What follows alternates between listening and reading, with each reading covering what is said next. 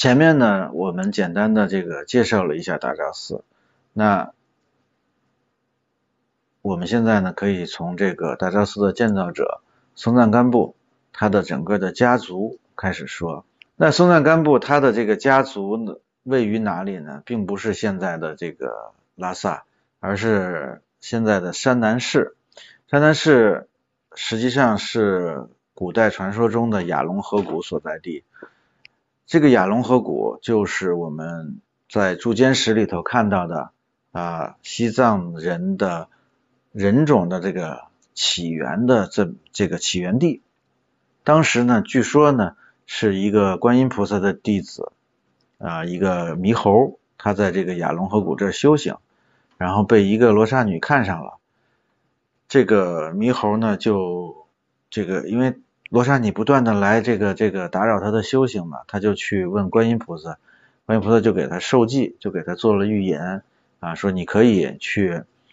跟这个罗刹女结合，因为你的后代啊将是我所教化的，跟我非常有缘分，是我所教化的这些啊子民，所以为什么西藏雪域西藏六字真言观音菩萨的真言是这么样子，就是。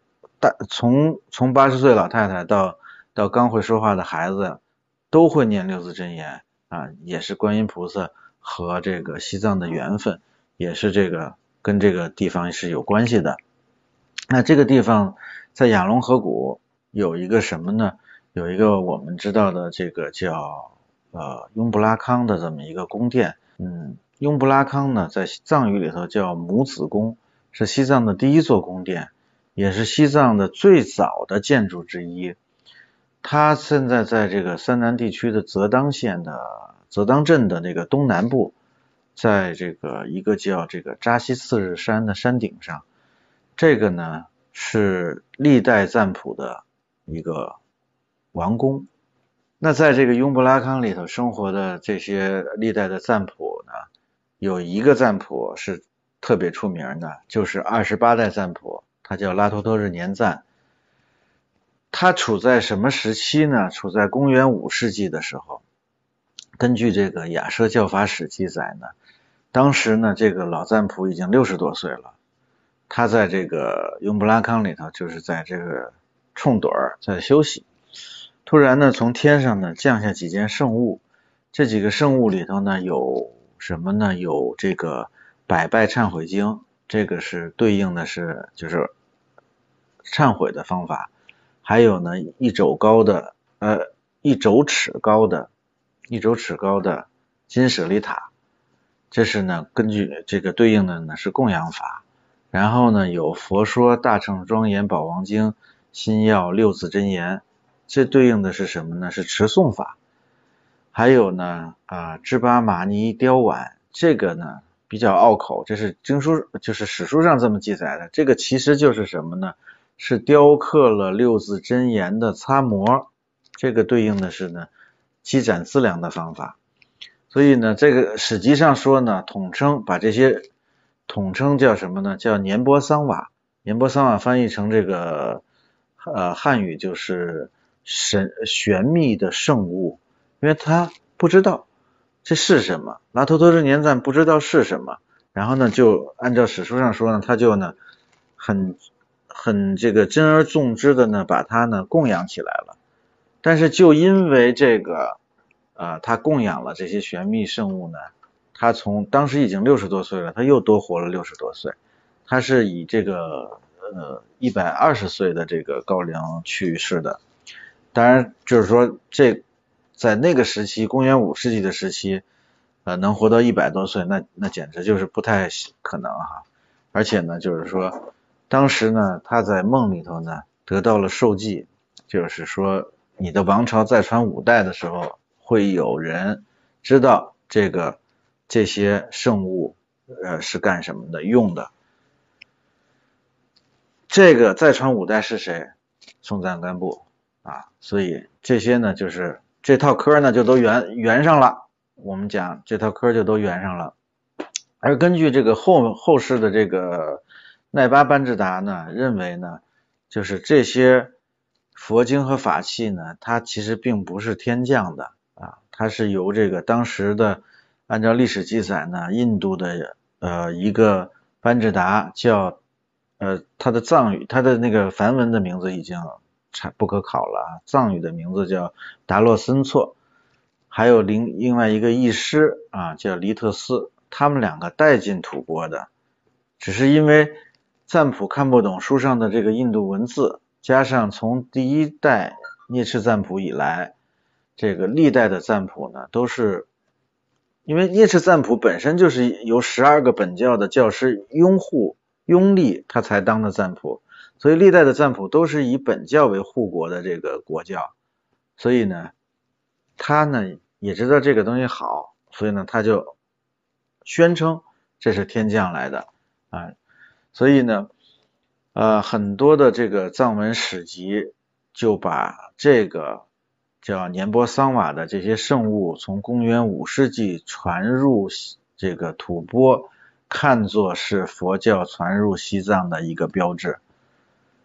所以这个地方呢，也雍布拉康呢，也成为了一个佛教的圣地，到现在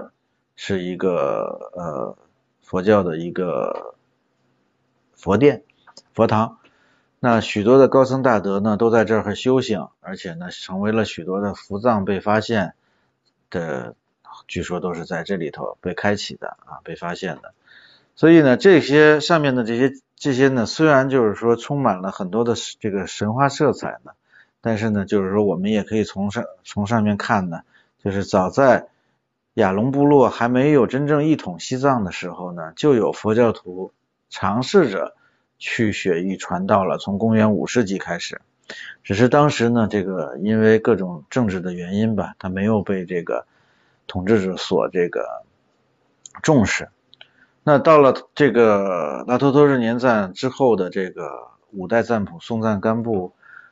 就是之后的五代啊，就是第三十三代赞普松赞干布，他在他的领导下呢，呃，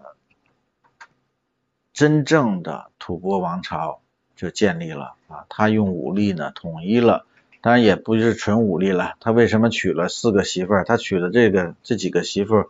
全都是跟这个他的这个政治有关的。我们后面可以聊这些事儿。苏赞干布呢，首先把他的整个的部落的这个政治中心从亚龙河谷迁到了拉萨河谷的红山啊，建立了这个罗梭城，以此呢摆脱了这个旧有的这个。政治政治的这种束缚，因为当时的这个贵族也好啊，还是什么也好啊，他对他的这个新的这个政权，他是有一定的控制力度的。然后呢，他呢又同大的氏族开始这个结盟，来维系这个君臣的关系。那么接下来呢，他对内采取结盟的方式跟。各个大的部落啊，以结盟的方式维系君臣关系；对外以婚姻的方式，以联姻的方式。他第一个娶的是谁啊？第一个娶的是尼泊尔王的这个女儿啊，就是我们大家知道的尺尊公主。尺尊公主的闺名呢，大家可能不太知道，她叫布里库蒂啊，这个是她的这个真正的名字，她的封号叫尺尊公主。最后一个娶的是谁呢？最后一个娶的是这个象雄国王李密加的妹妹，叫李托曼啊。这个里头呢也有很多好玩的故事在里头啊，包括他们这个互相做间谍呀啊，她就是苏纳干布的妹妹也嫁给了这个李弥加，然后这个两个公主就是在之间互相的就是做间谍。发暗号，然后假装送礼，这个每个礼品里头都是充满了各种各样的这个暗语啊，这些东西呢，就是以后如果大家感兴趣，我们可以慢慢的聊这些事儿。那为了这个对抗这个本教，就是说，因为当时他的这个第一代赞普，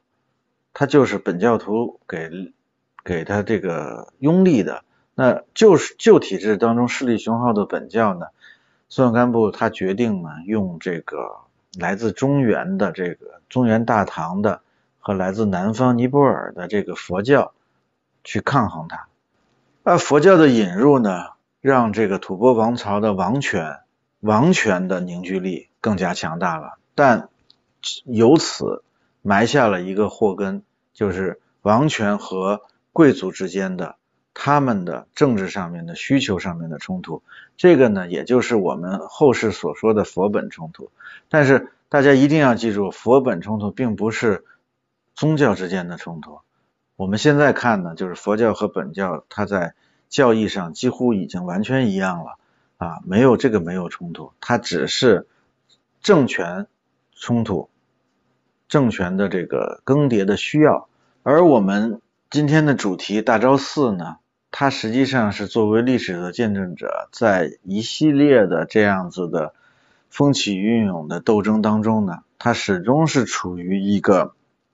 政治和宗教的权力中心。那今天呢，就先跟大家聊到这里。后面呢，我跟大家呢就该开始聊松赞干布这个人了